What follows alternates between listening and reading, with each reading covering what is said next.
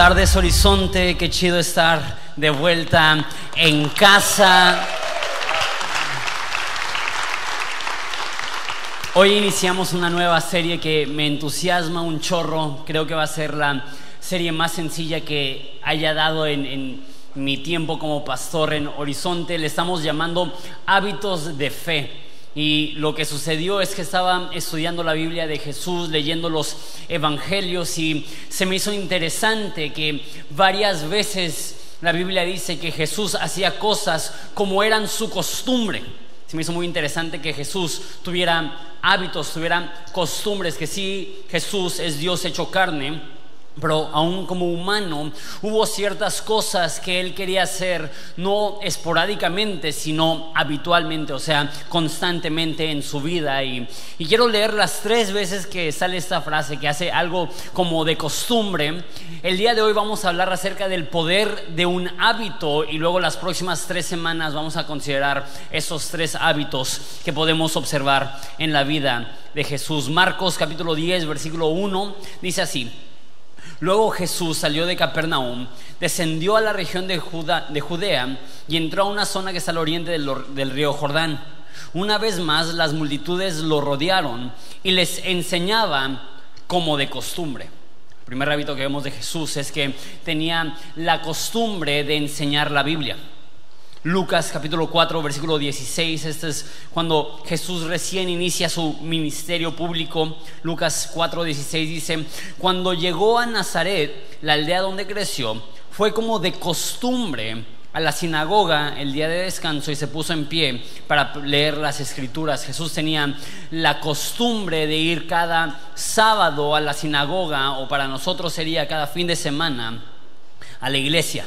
Lucas capítulo 22, versículo 39 dice, luego acompañado por sus discípulos, Jesús salió del cuarto en el piso de arriba y, como de costumbre, fue al monte de los olivos y ahí les dijo, oren para que no cedan a la tentación. Padre, te pido que nos hables en esa tarde. Venimos con el corazón totalmente listo para, para ser lleno de tu palabra, con la mente abierta para poder aprender de ti. Y Padre, que nos enseñes cómo podemos desarrollar hábitos de fe que nos ayuden a conocerte más y que nos ayuden a llevar una vida que a ti te plazca. En nombre de Jesús. Amén. El cuerpo humano es extraordinario. La capacidad que tenemos de hacer cosas complejas pero cuando lo hacemos recurrentemente, el poder hacerlo sin ningún esfuerzo. Un ejemplo es, no sé cuántas personas aquí saben manejar estándar, pero nadie cuando aprendió a manejar estándar lo hizo bonito. Eh, creo que no hay nada más humillante en la vida que aprender a manejar estándar. Y creo que más como hombre, no sé si es sexista decir eso, pero como hombre quieres tener todo bajo control, quieres dominar la bestia que es este, este automóvil y de repente te metes y estás así en toda la calle y la gente te está viendo así con pena ajena y tú así trágame tierra.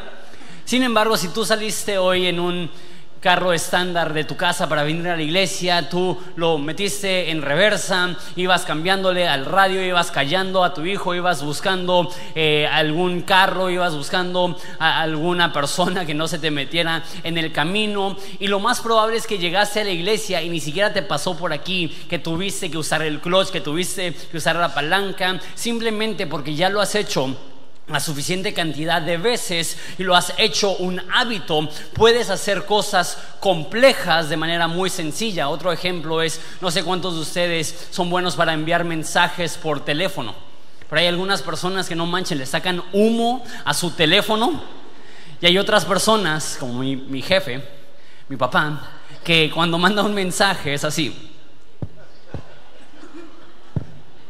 Y yo le digo, usa tus pulgares.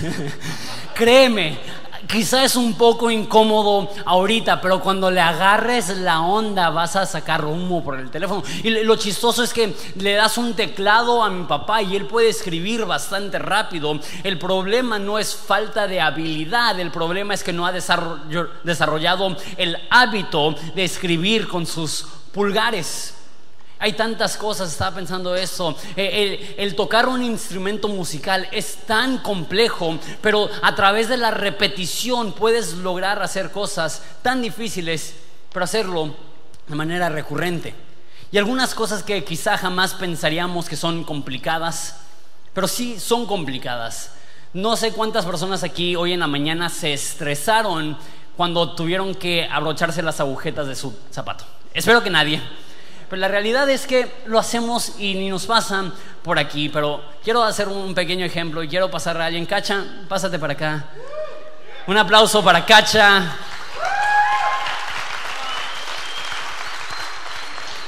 Ahora, lo que vamos a hacer es, lo, lo voy a hacer contigo para que puedas ver. Entonces, desabróchate la, la agujeta y abróchatela como normalmente te la abrochas. Yo también lo voy a hacer.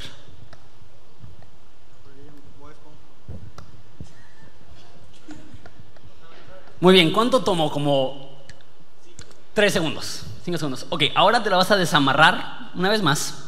Pero ahora, cuando des vuelta, si tienes las orejitas, ¿no? Cuando le des vuelta, dalo en la dirección contraria, opuesta a la que normalmente lo haces.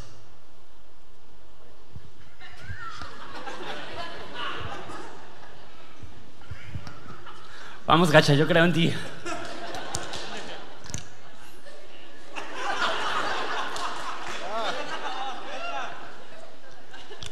Vamos, Cacha, tú puedes.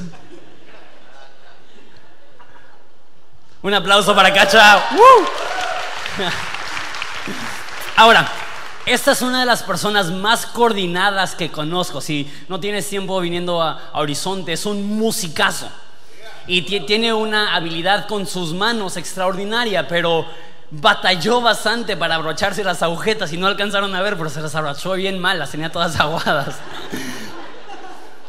Entonces no es que sea fácil abrocharte las agujetas, es que lo has hecho tantas veces que ya tienes el hábito, la memoria muscular para poder hacer cosas que no son tan sencillas, hacerlo de una manera muy sencilla. No sé si alguna vez en tu carro has intentado frenar con el pie izquierdo.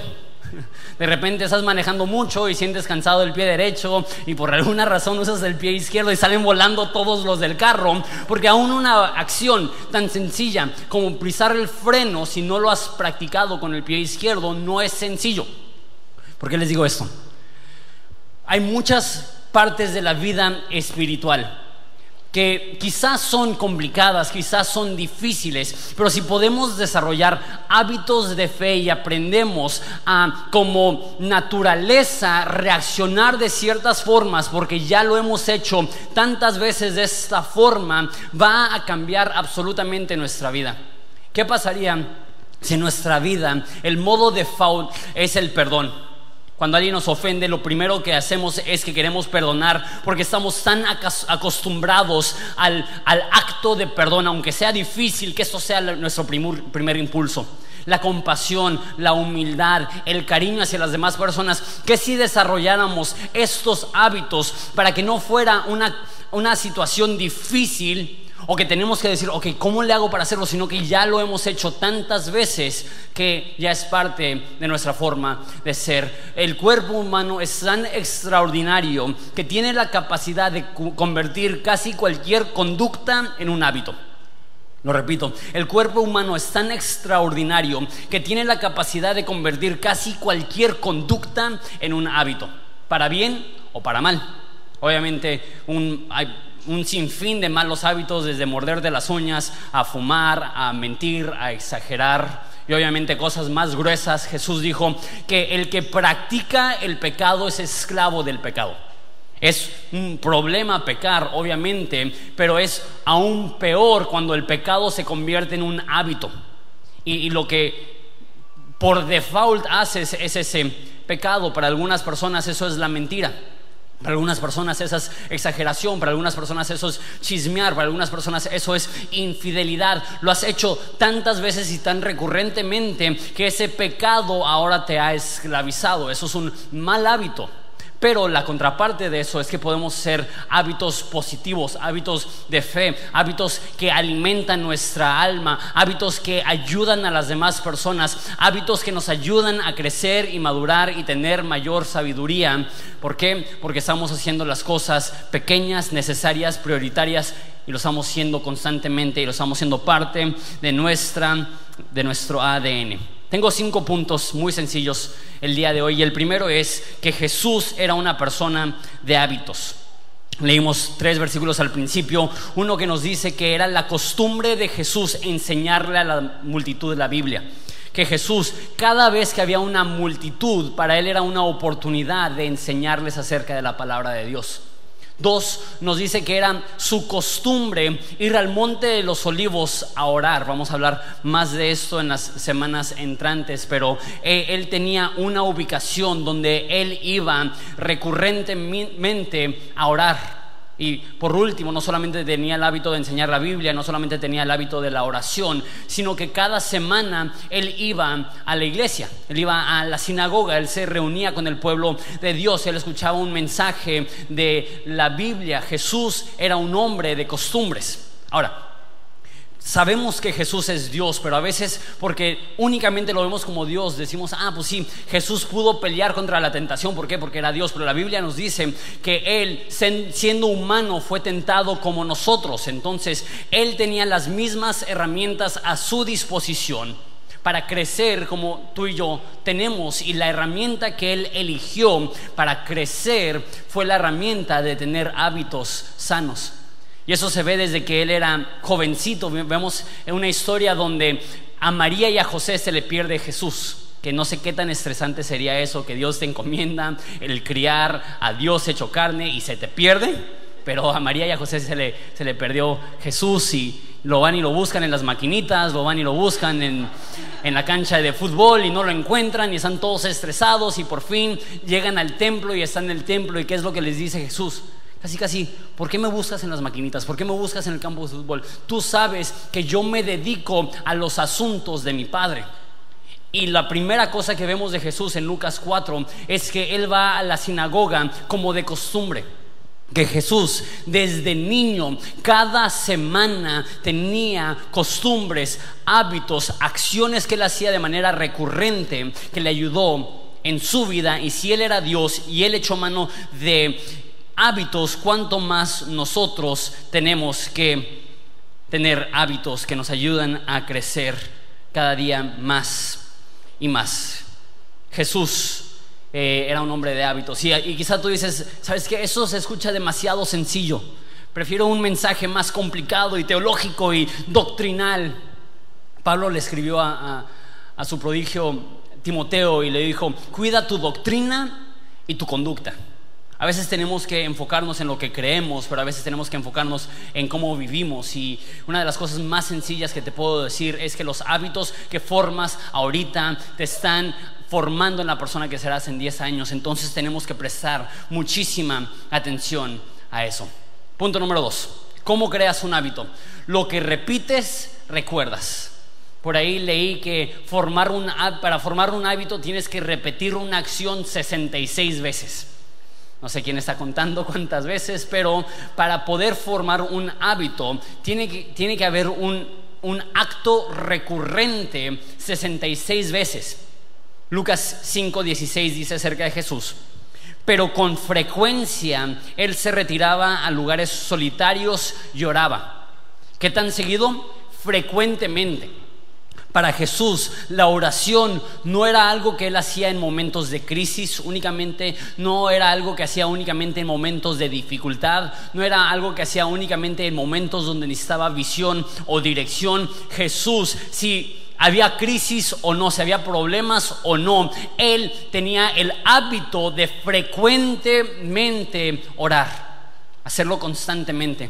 Una cita que amo del pastor Craig Rochelle dice que la gente exitosa hace constantemente lo que la gente normal hace esporádicamente.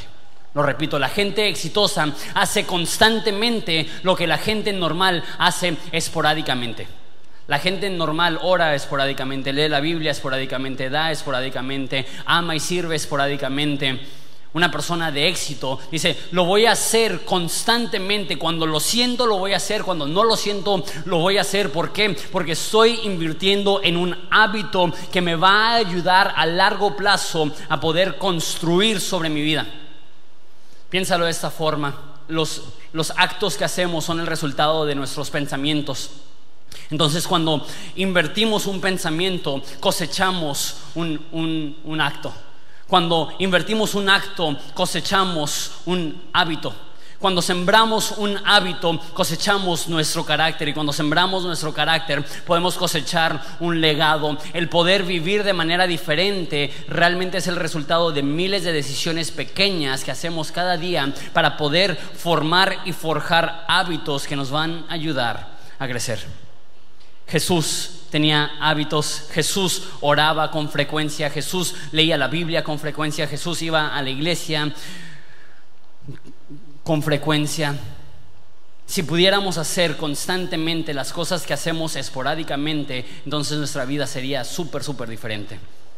Punto número tres. Tu entorno te forja. Tu entorno te forja. La Biblia no usa la palabra hábito muy seguido, usa más la palabra costumbre. Era su costumbre, era su costumbre. Y para nosotros la palabra costumbre tiene una connotación un poco diferente que hábito. Pero eh, está hablando de, hábito. Sin embargo, la única vez que usa la palabra hábito, y no, no la usa en la traducción que voy a leer, es en 1 Corintios 15, 33, que dice, no se dejen engañar por los que dicen semejantes cosas, porque las malas compañías corrompen el buen carácter. Otras traducciones dicen, las malas compañías corrompen los buenos hábitos. Las personas que te rodean serán las más influyentes para determinar el tipo de persona que vas a ser. Por ahí nuestra madre nos dijo, dime con quién andas y te diré quién eres. Tiene mucha sabiduría eso. ¿Quién sabía que los piropos maternos tenían tanta sabiduría? Porque la Biblia dice que si te juntas con gente que eh, es corrupta, van a corromper los buenos hábitos que pudiste haber aprendido. Por ahí dicen que las cinco personas más íntimas a ti tendrán más influencia que las próximas mil personas en tu vida. Entonces, es bien importante, la Biblia dice en Proverbios 13:20 que quien, camina con sabios, sabio será, pero el que se junta con los necios se meterá en dificultades. ¿Quieres ser sabio? Camina con sabios. ¿Quieres meterte en dificultades? Camina con necios. Ahora, Entiendo como cristianos es bien importante no romper nuestras relaciones con gente que no es cristiana porque a fin de cuentas tenemos el mensaje de Jesús que ellos necesitan. Necesitan ellos la esperanza que nosotros hemos recibido, necesitan el amor y el cariño que nosotros hemos recibido. Pero aquí es donde tenemos que tener mucho cuidado. Tenemos que nosotros ser de influencia a ellos, no permitirnos ser influenciados por ellos. Tenemos que tener mucho cuidado porque de repente te juntas con personas que lejos de que tú seas una influencia positiva para ellos, ellos son una influencia negativa para ti. Lejos de que tú les animes a caminar cerca de Dios, ellos te animan a que le estés mintiendo a tu esposa, a que estés tomando más de lo que deberías, a que estés yendo a lugares que tú sabes que no deberías de ir y de repente en tu afán de no perder una amistad, de repente pierdes los buenos hábitos que estabas intentando desarrollar. Hay algunas personas que simplemente tienes que eliminarlos de tu teléfono, hay algunas personas que tienes que bloquearlos en Facebook, hay algunas personas que tienes que decir, ahorita no tengo la madurez para juntarme con esa persona sin que esa persona me influya negativamente. La contraparte de eso es que tenemos que ser súper intencionales de rodearnos con personas que nos van a impulsar y no nos van a frenar que nos van a ayudar a crecer y no nos van a aplazar, que van a ser influencias positivas y no influencias negativas. Se hizo un estudio acerca de alcohólicos anónimos en Estados Unidos y la razón que se hizo este estudio es porque en Estados Unidos se invierte tanto en psicología y en programas y en, en lugares de rehabilitación y sin embargo, uno de los lugares que tiene el mayor éxito es Alcohólicos Anónimos, que no tienen presupuesto, no tienen psicólogos profesionales. Entonces se preguntaron, ¿cómo puede una organización sin presupuesto y sin profesionistas dirigiéndolo tener un índice tan alto de, éxito? Lo que determinó este estudio es que la razón que tiene éxito Alcohólicos Anónimos es que su estrategia es extripar alcohólicos de, de, un entorno de personas que le están diciendo está bien, tú toma, está bien, tú ve a ese lugar, está bien, tú lo puedes superar, está bien, tú eres fuerte. Les extripa de ese contexto y les lleva a un lugar de personas que todos se dan cuenta que son débiles, que tienen necesidad de ayuda, que tienen necesidad de reconocer sus problemas y la razón que Alcohólicos Anónimos funcionan es porque les coloca en un nuevo entorno con personas que les ayudan a desarrollar nuevos hábitos. Cuando leí eso dije que la iglesia sea así como Alcohólicos Anónimos, que este sea un lugar donde podemos desarrollar amistades y, conexiones y relaciones con personas que cada día nos van a estar impulsando a ser más maduros, a ser más sabios, a ser mejores esposos, a ser mejores padres, a ser mejores ciudadanos, a ser mejores trabajadores. ¿Por qué? Porque tu entorno te forja. No puedes querer tener buenos hábitos y rodearte de personas que te están infectando de malos hábitos y poder crecer a largo plazo. tus hábitos mayormente van a ser determinados por las personas con las cuales tú decides estar. Entonces ten mucho cuidado. Busca personas y di, yo quiero ser como él, yo quiero un matrimonio como el de él, yo quiero ser un padre como él lo es, yo quiero ser un trabajador como él lo es, yo quiero ser maduro como él lo es. Yo quiero ser un administrador como Él lo es. Yo quiero ser prudente económicamente como Él lo es. Yo quiero ser una, una, persona íntegra como Él lo es. Y cuando te rodeas de las personas correctas, vas a aprender y alimentarte de ellos. Creo que es momento que muchos de nosotros hagamos un inventario de nuestras amistades y chequemos si nuestras amistades nos están ayudando a crecer, si nos estamos rodeando de gente sabia o si esas amistades nos están haciendo decrecer y nos estamos rodeando de gente necia. El que se junta con sabios, sabios será, pero el compañero de los necios será destruido. Punto número cuatro. Actos pequeños tienen grandes consecuencias. Y creo que eso es lo, más importante de, entender de, los hábitos. Porque muchas veces pensamos, no, lo que yo necesito es un momento, una oportunidad, un momento para poder hacer algo heroico quiero que mi vida cuente, quiero que mi vida haga una diferencia, quiero, quiero hacer algo importante en mi vida. Entonces estás esperando el momento que ves un edificio que se está quemando para entrar y salvar a alguna mujer y niños y perritos y gatitos y, sentirte, soy un héroe. Hice algo extraordinario. Estaban asaltando a alguien y me metí y, y le ayudé y hice algo extraordinario. Si se te presenta una oportunidad para hacer algo extraordinario, hazlo. No te quedes con las manos en la bolsa, no veas así el edificio, no, pues que se queme, a fin de cuentas, no quiero hacer algo extraordinario. No es lo que estoy diciendo. Pero la gran mayoría de personas están buscando una oportunidad única y están desaprovechando todas las oportunidades pequeñas que Dios nos ha dado de hacer las cosas bien, cuando nadie está viendo. Queremos algo extraordinario, pero la realidad es que una vida que vale la pena es el conjunto de muchos actos pequeños de obediencia. Muchos de nosotros quisiéramos cambiar el mundo, pero ¿qué si empezáramos leyendo la Biblia todos los días? Muchos de nosotros quisiéramos tener grandes cosas en nuestra vida espiritual, pero ¿qué si empezáramos simplemente entablando una conversación con Dios cada día a través de la oración? Muchos de nosotros quisiéramos tener un matrimonio increíble, pero que si empezáramos todos los días hablándole de manera gentil a nuestro cónyuge. Muchos de nosotros quisiéramos criar hijos que cambien el mundo, pero que si empezáramos bajando el teléfono y teniendo conversaciones significativas con ellos. O sea, queremos lo magno, pero lo magno cuando se presenta puede ser una oportunidad excelente, pero lo más importante es aprovechar cada oportunidad pequeña que se nos enfrenta. ¿Por qué? Porque quizá no se te enfrente una oportunidad magnífica. Quizá lo único que tengas, la, única oportunidad que tengas de hacer una diferencia en este mundo no es uno o dos actos heroicos, sino miles de actos pequeños de amor, de fe, de esperanza, de, de compasión hacia otras personas. Pero aún así, vamos a decir que si llega un momento extraordinario a tu vida, la Biblia dice que si no eres fiel sobre lo poco, no serás fiel sobre lo mucho.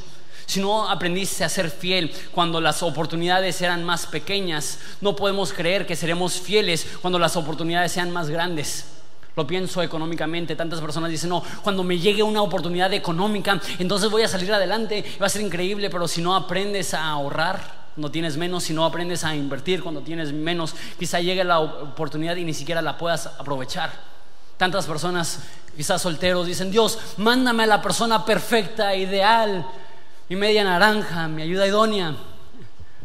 Pero si tú no estás desarrollando los hábitos de madurez, de responsabilidad, de amabilidad. Quizá llegue esa persona y ni siquiera va a estar interesada en ti porque tú no has desarrollado las cosas pequeñas para poder aprovechar las oportunidades grandes. Y sé que esto no es atractivo. Sé que Hollywood nos ha enseñado que una vida bien vivida es una vida que se avienta de un helicóptero y cae adentro de un volcán y salva a niños de que se quemen en la lava, ¿no? Eso es una vida extraordinaria. Jamás verás una película en Hollywood donde empieza y dice, Alberto se despertó y leyó su Biblia. ¡Wow! Después de leer su Biblia, fue y desayunó y le dio un beso a su esposa. ¡Wow!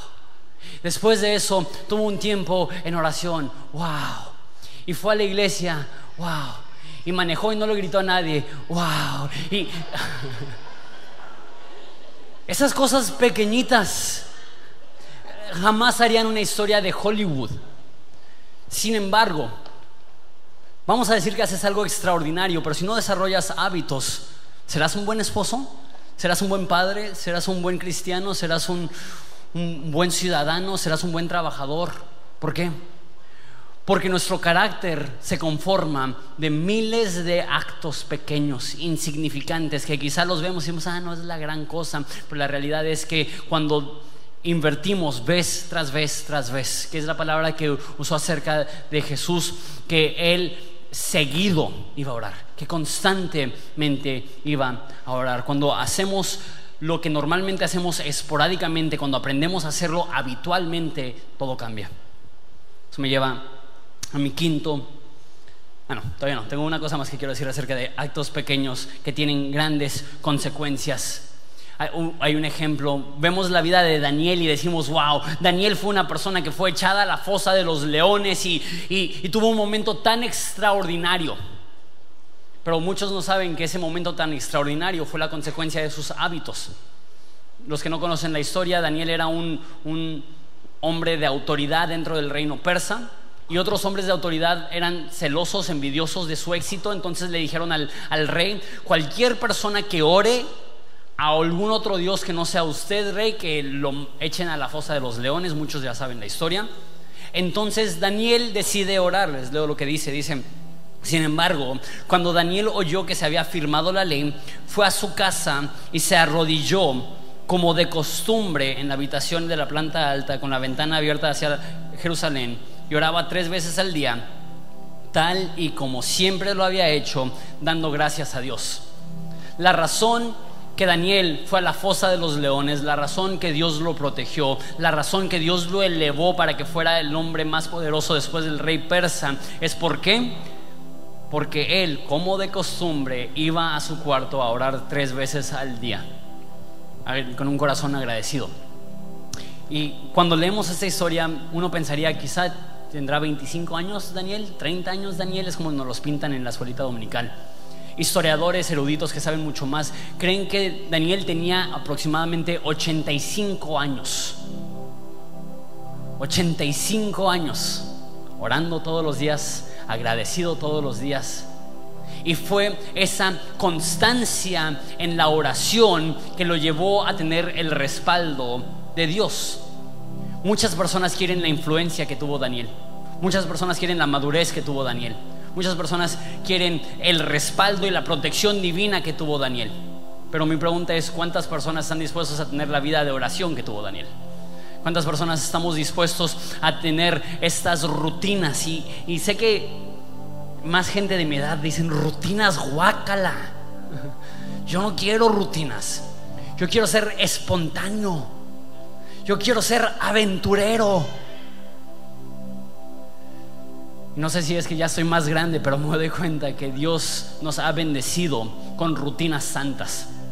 Está bien salir de la rutina de vez en cuando, está bien hacer algo aventurero, pero sabes que si no tienes como fundamento, si no tienes como base, yo soy una persona que todos los días oro.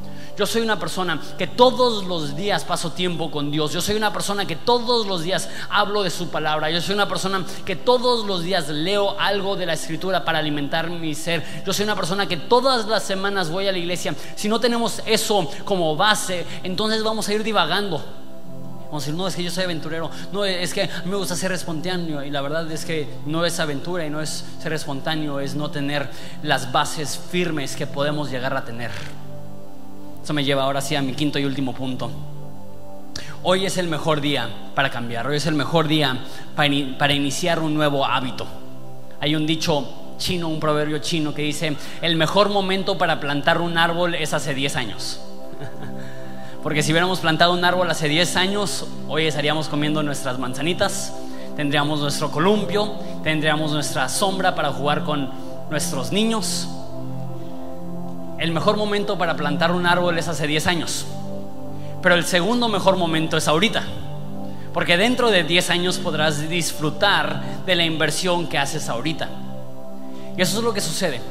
Hay tantas personas que tienen inconformidad en su vida no están conformes con su madurez o su sabiduría o su espiritualidad o su relación con su pareja o su relación con sus padres o su relación con su iglesia o su relación con sus hijos o su relación con su jefe o su personalidad o su forma de ser o sus hábitos y ven su vida y dicen, ay, es que hay tantas cosas de mí que quisiera cambiar. Pero continuamos en la misma trayectoria y sentimos que un día milagrosamente Dios nos va a cambiar. ¿Sabes qué? Dios sí te puede cambiar milagrosamente un día. Pero la Biblia dice, hoy es el día de salvación. La Biblia dice, escoge hoy a quién vas a servir. El mejor momento para cambiar fue hace 10 años, porque estaríamos ahorita recibiendo los beneficios del cambio hace 10 años, pero la mayoría de nosotros no tenemos el lujo de tener una máquina del tiempo. Entonces lo único que nos queda es el día de hoy. El mejor momento para crecer fue ayer el segundo mejor momento es hoy, pero el peor momento para crecer es mañana. Aprovechemos hoy la oportunidad que la Biblia nos dice que las misericordias de Dios son nuevas cada mañana y quizá ya rompiste tus deseos del año nuevo, quizá tus propósitos del año nuevo no duraron ni siquiera dos semanas y tú dices, ay, está muy cañón esto de empezar hábitos nuevos, déjate animo, es difícil. Pablo dice que él tenía que golpear su cuerpo para dominarlo, pero después de que creas hábitos nuevos, la Biblia dice que los que aman a Dios, sus mandamientos no son gravosos, porque quizá la primera semana que manejaste un estándar estuvo súper difícil, pero ya que lo has hecho un hábito, ya lo haces sin pensarlo. Quizá la primera vez que tú decidiste perdonar a alguien que te ofendió sea bien difícil, pero ya que lo practicas se vuelve parte de tu naturaleza. Quizá la primera vez de ver una situación adversa con fe y esperanza es bien difícil, pero cuando creas el hábito y creas la costumbre, de repente te conviertes en una nueva persona y quizá no disfrutes los beneficios de la transformación el día de hoy, pero créeme, quien serás en 10 años será el resultado de los hábitos que decidimos forjar el día de hoy. Esta serie va a ser súper sencilla. Y solamente tuve, tengo una meta para el día de hoy. Que podamos creer que el cambio no está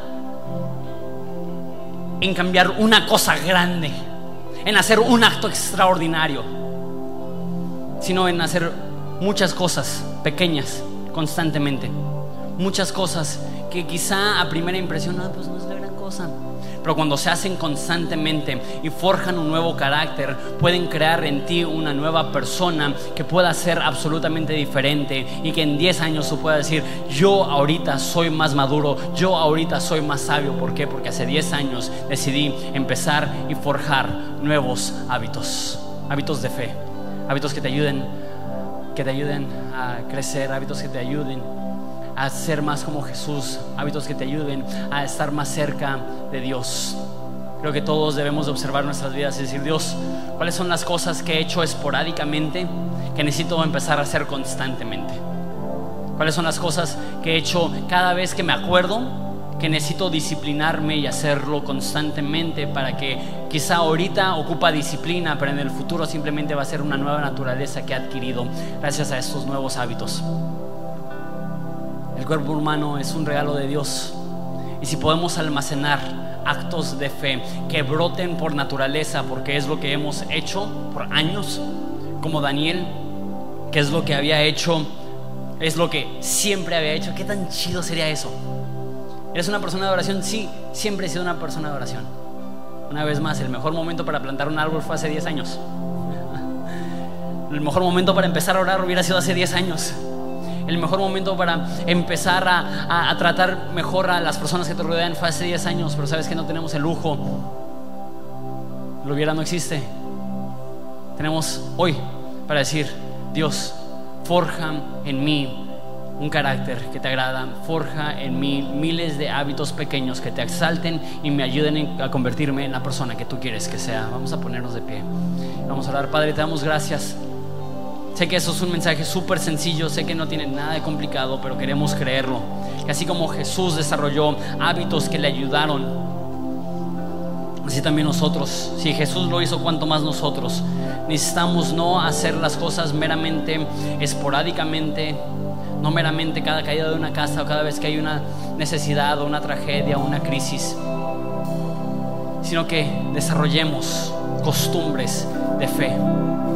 Que sean los miles de actos pequeños que nos lleven a tener éxito en las cosas grandes, porque tú nos prometiste que el que es fiel en lo poco sobre mucho será puesto. Ayúdanos a enfocarnos en las oportunidades que nos has presentado el día de hoy y no solamente esperar las oportunidades que algún día se nos van a enfrentar. Ayúdanos a ser más como tu Hijo Jesús. Ayúdanos a crecer y madurar. Ayúdanos a crear un entorno de crecimiento y de fe. En el nombre de Jesús. Amén. Vamos a adorar a Jesús.